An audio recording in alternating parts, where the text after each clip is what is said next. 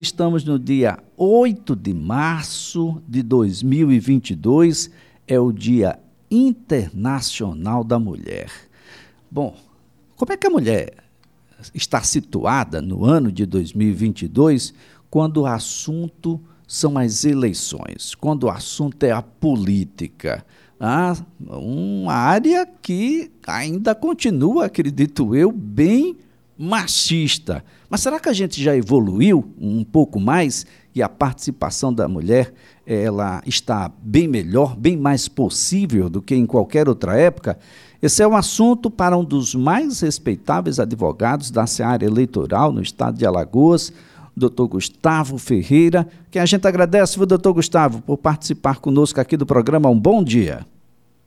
Dia, Lisa. Bom dia aos ouvintes da CNN. É um prazer estar no dia 8 de março, Internacional da Mulher, falando do direito eleitoral e da participação feminina nas eleições no Brasil. E só uma pequena curiosidade, Elisa. Apesar de ser alagoano, eu nasci no Rio Grande do Norte. E o Rio Grande do Norte foi o primeiro estado onde as mulheres votaram no Brasil, em 1927. Houve o registro da primeira candidata, da primeira eleitora é, antes mesmo do reconhecimento via decreto-lei em 1932. E também o Rio Grande do Norte foi o primeiro estado a eleger a primeira prefeita. Então, tô, tô no assunto. tá bem, né? Tá bem. Professor Gustavo, ah, como é que tem sido essa evolução da mulher? Até bem pouco tempo atrás, entenda bem pouco tempo, como um tempo razoável na história mas que para a própria história parece ser pouco tempo mesmo. Até bem pouco tempo, a mulher sequer votava, professor. Sim, sim, Elisa. A gente tem um processo, é, falando em termos de, de Brasil, né? É, a mulher completou 90 anos do direito de voto, reconhecido oficialmente pelo, pela União Federal, agora, dia 24 de fevereiro. Né? É, é pouco tempo, claro.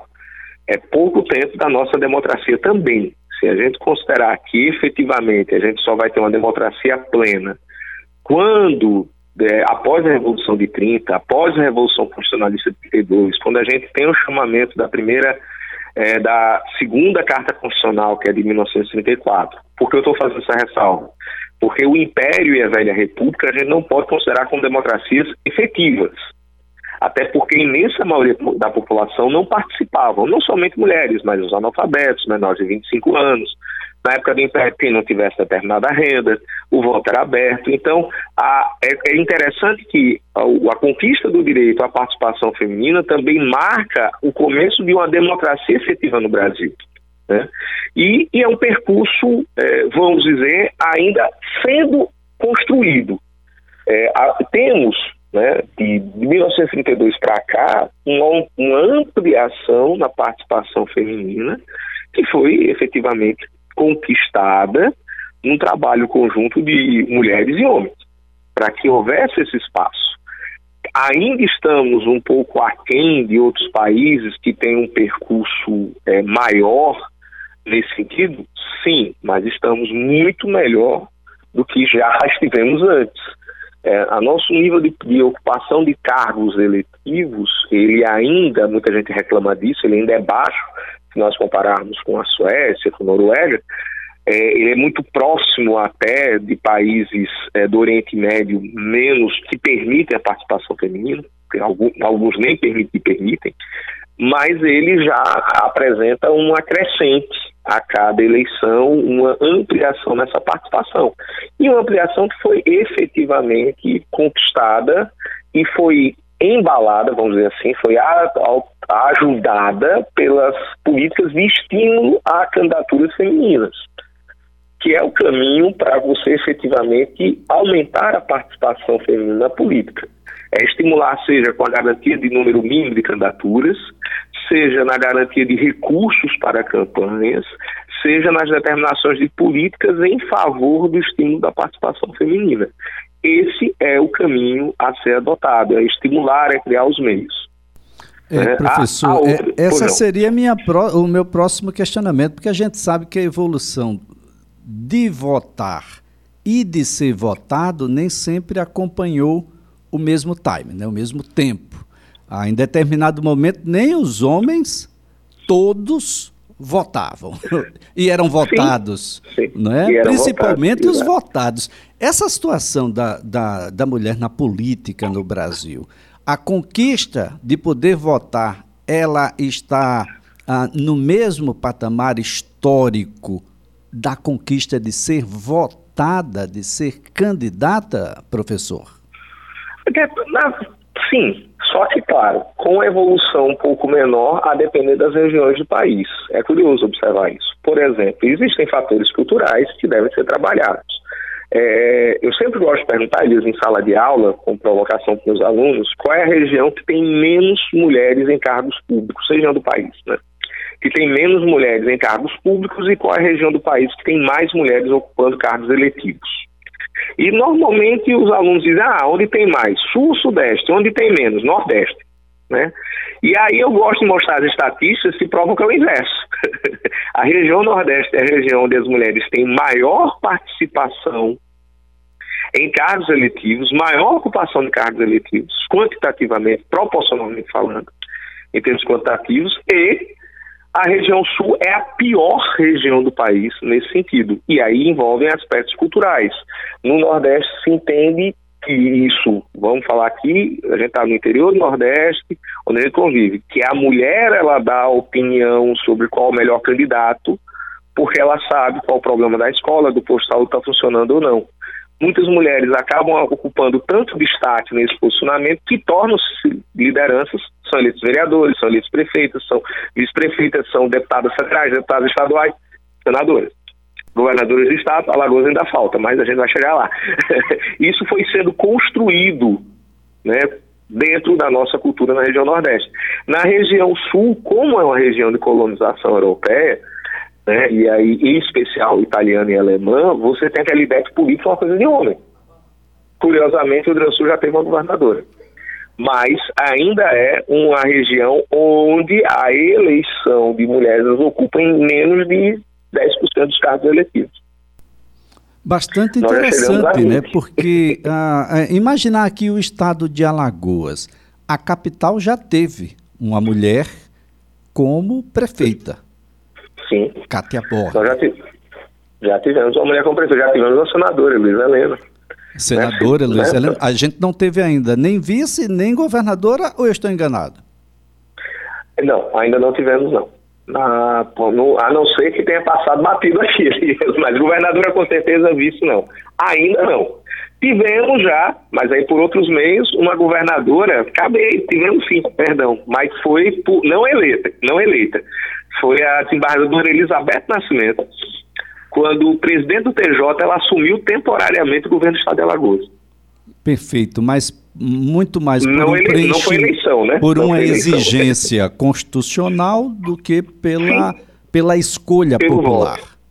Isso. Em que pese, volto a dizer, nós temos sempre que elegemos deputados estaduais e deputados federais né, com às vezes em maior ou menor bancada, mas sempre Alagoas teve essa participação bem marcante. De prefeitas, então, nem se fala. A gente mencionou Maceió, mas o interior do estado tem inúmeras prefeitas. Né? Tem cidades que são. Existem mulheres líderes de grupos políticos no interior de Alagoas. Né? Lideranças fortes, lideranças respeitadas. É, é muito. É, vamos, vamos, sair um pouquinho do lugar comum de falar que o Nordeste é machista e o, sul, e o Sul, né? Ou o Centro é mais evoluído. Não é bem assim, não. A gente tem os números aí para desmentir esses fatos. Claro, é precisa haver, é, é melhor, é, é, precisa de mecanismos para melhorar essa participação? Sim, mas esses mecanismos devem ser construídos. O caminho é educacional. E aí vem, Elias, um ponto muito interessante. Os países onde tem maior participação feminina são, regra geral, os países em que há maior nível educacional. Aqui ali você pode ter uma exceção, mas a educação, a formação de base, ela é a solução para vários problemas, inclusive a maior inserção das mulheres na política. Professor, nós temos essa situação de uma prevalência do homem nos cargos eletivos porque temos mais homens do que mulheres votando ou isso também é um mito?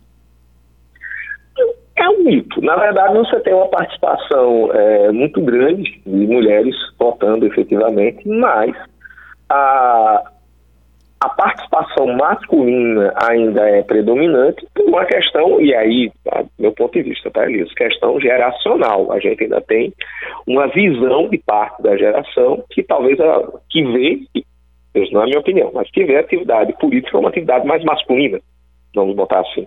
Né? A maioria dos eleitores, a maioria é masculina ou feminina? É feminina. É feminina. É feminina. É feminina. E ainda é assim a gente não conseguiu. Quer dizer, conseguimos sim avançar e muito em mulheres votando em mulheres. Isso, mas Elias, não é mulher votando em mulher. Perdão. É pessoas votando em pessoas.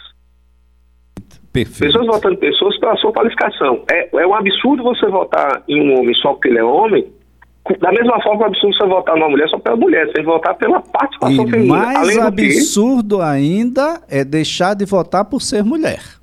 Sim, com certeza. Ah, não vou votar por ser mulher. Não, vote pela qualidade dela.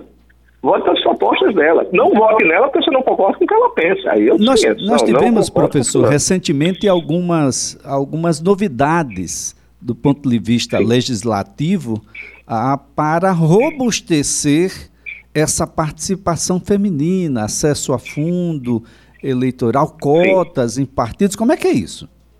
Bom, a, o, o, nós já tínhamos lá atrás a, a, cotas por candidaturas, e aí só fazendo uma correção, não são, até porque é muito comum o pessoal falar cota para mulheres, não. É cota por sexo. Eu não posso ter um, partido que lance somente candidatas, por exemplo. Né? Eu tenho que ter 70% de um sexo, no máximo, e 30% do outro sexo, no máximo.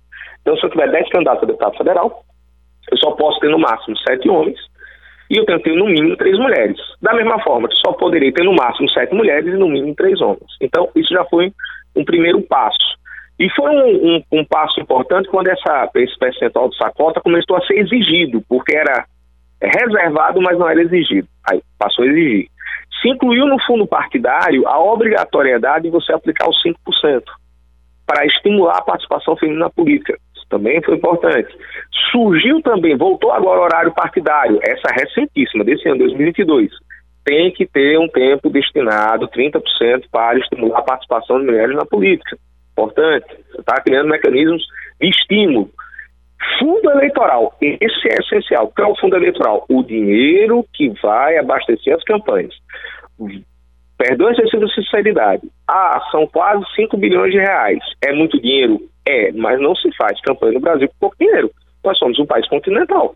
Esse dinheiro vai ser dividido nas candidaturas a presidente e nas candidaturas de governador, senador, deputado federal, deputado estadual de 27 unidades da federação. Nós não temos a cultura de doação para partido. Na hora que se proibiu a doação privada, óbvio que esse dinheiro tem que vir de um canto. Deus aonde? Recursos públicos. É o modelo ideal? Na minha opinião, não. Mas é o que funciona. Já que a gente não tem o hábito de doar para partidos no Brasil. Bom, esse dinheiro, que é muito dinheiro, 30% destinado efetivamente a candidatas. Na verdade, a, a, redação é até melhor. É o percentual de candidatas deve receber o percentual de recursos do fundo eleitoral. Tá? Eu tenho 40% de candidatas, vão tentar jogar os 40% também do fundo eleitoral. E aqui é um mecanismo que, a meu ver, muito, foi bem criado, mas precisa ser, opinião pessoal, bem monitorado para evitar desvios. São aquelas situações da candidata receber o recurso e aplicar na campanha de outras pessoas. As punições aqui devem ser dolorosas, porque esse aqui, aqui mais do que, às vezes até do que as candidaturas laranjas, muita gente fala, e que de fato, infelizmente, ainda existem, mas aqui eu tenho um ponto que é muito importante, porque se não tem um recurso de campanha, como é que a mulher vai poder fazer a campanha? Tá? Então, essas regras que foram é, inicialmente é, sugeridas pelo TSE, estabelecidas pelo TSE, posteriormente estão firmadas por lei. O Congresso veio a chancelá-las. Então, a gente tem mecanismos muito bons para garantir a participação feminina, mas precisa haver fiscalização de homens, de mulheres, de partidos, de Ministério Público, da Justiça, de todo mundo. O, o, que a gente tem que bater nisso é que o estímulo e a participação não é uma atividade segmentada, é uma atividade de todos. A não. ideia de eu criar segmentos, e cada segmento defende o seu, eu estou criando uma torre de Babel. Para a gente melhorar a vida de todo mundo, tem todo mundo trabalhar em conjunto. Né? E o, ah, o, o professor coloca um, um, um ponto de extrema relevância. Isso tem que começar na escola. É na, rep na representante Sim. de turma, é, na, na, na, discussão sobre o, o, que é necessário junto a, na representação estudantil, a, nas representações estudantis que virão a seguir, no ingresso nos partidos, na discussão geral, isso tudo começa lá com aquelas Lá meninas que vão crescendo Exato. e virando mulheres com atitude diferenciada. Isso, mulheres e homens com atitudes diferenciadas. Isso é uma construção de todos, Elisa. Isso é, é, é, o ponto principal que a gente tem que lembrar. Né? Isso, e veja, a gente tem é, obtido avanços e são avanços normalmente que viram pelos meios educacionais e que foram conquistados através de luta. Né? Existem ideias, e até, e aí com todo respeito às opiniões sentido contrário sempre, de destinar um número de vagas efetivas a mulheres. Eu, pessoalmente, aí é opinião minha, eu discordo. Eu acho que isso não estimula a luta feminina, eu acho que desestimula, isso acomoda. Isso é um mecanismo de acomodação. A luta deve ser lutada, não tem que ter espaço percentual. Tem que ser, se é 100% de mulheres eleitas, é 100% de mulheres eleitas. Não tem que destinar 30%, 20%, o que quer que seja. Né? Tem bem. que buscar isso no voto efetivamente. Né? Bom, meu ponto de vista, até porque o fato de ser mulher não quer dizer que está comprometida com a causa feminina, e o fato de ser homem não quer dizer que não esteja comprometido. Né? Temos homens que lutaram bastante. Getúlio Vargas, que eram foi um a verdadeira cidadania, né, professor? A Isso, verdadeira era cidadania. efetivamente fã dos direitos das mulheres. Né? Professor né? Gustavo Ferreira, foi um prazer tê-lo aqui. Excelente dia para Opa. o senhor. Prazer foi meu. Bom dia para você, Elias. Bom dia a todos os ouvintes da CBN. E um abraço especial às mulheres. Afinal, todos os dias são delas, né?